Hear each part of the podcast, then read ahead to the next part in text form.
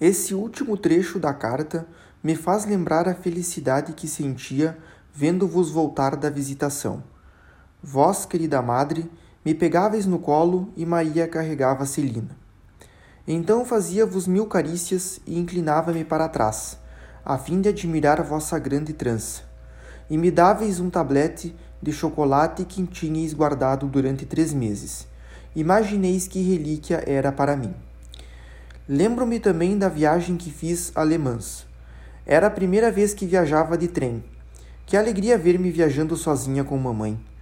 Porém, não sei mais porquê, pus-me a chorar e essa pobre mamãe só pôde apresentar à minha tia de Le Mans uma feiurinha rubra pelas lágrimas vertidas a caminho. Não conservei lembrança alguma do parlatório, só do momento em que minha tia me entregou um camundongo branco e uma cestinha de papel Bristol cheia de bombons, sobre os quais havia dois bonitos anéis de açúcar, bem do tamanho do meu dedo. Logo gritei: Que bom! Tenho um anel para Celina. Mas que tristeza! Peguei minha cestinha pela alça, dei a outra mão à mamãe e partimos. Depois de alguns passos, olhei minha cestinha e vi que meus bombons estavam quase todos esparramados pela rua, como as pedras do pequeno polegar. Olhei com mais atenção e constatei que um dos preciosos anéis sofrera a sorte fatal dos bombons. Não tinha mais nada para dar a Celina. Nesse momento, minha dor explode. Peço para voltar.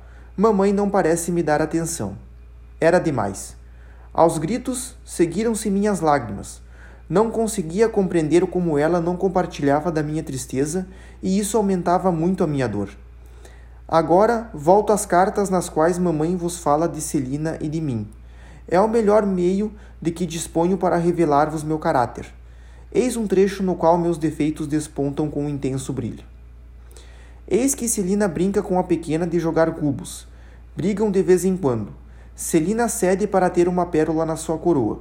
Vejo-me obrigada a corrigir esse pobre bebê, que fica terrivelmente furioso quando as coisas não andam como ela quer e rola por terra como uma desesperada, acreditando que tudo está perdido. Há momentos em que é mais forte que ela, fica sufocada. É uma criança muito agitada, porém muito mimosa e muito inteligente. Lembra-se de tudo. Estás vendo, madre, como eu estava longe de ser uma menina sem defeitos? Nem se podia dizer de mim que era boazinha quando dormia, pois de noite era ainda mais agitada que de dia. Mandava para os ares todas as cobertas e dava cabeçadas na madeira da minha caminha. A dor me despertava e então dizia: Mãe, bati-me. Essa pobre mãe era obrigada a levantar-se e constatava que realmente tinha galos na testa, que eu me batera. Cobria-me e voltava a deitar-se, mas depois de algum tempo eu recomeçava a me bater. Tanto que foram obrigados a me amarrar na minha cama. Todas as noites, Celininha vinha amarrar as numerosas cordas destinadas a impedir o duendinho de se chocar e acordar mamãe. Esta medida deu bom resultado e passei a ficar boazinha enquanto dormia.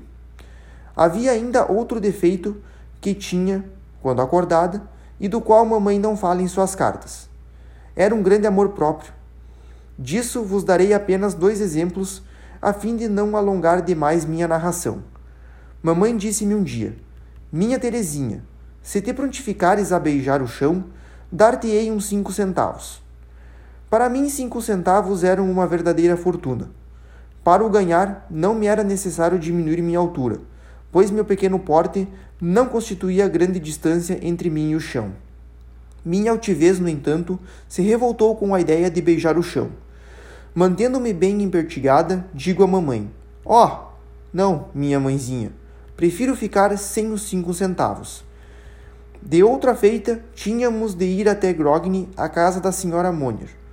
Mamãe falou a Maria me pusesse o lindo vestido azul celeste, com guarnição de rendas, mas não me deixasse com os braços nus para não se queimarem ao sol. Deixei que me vestissem com aquela displicência que deveria ser própria de crianças com a minha idade, mas, interiormente, pensava que teria ficado muito mais graciosa com meus bracinhos nus.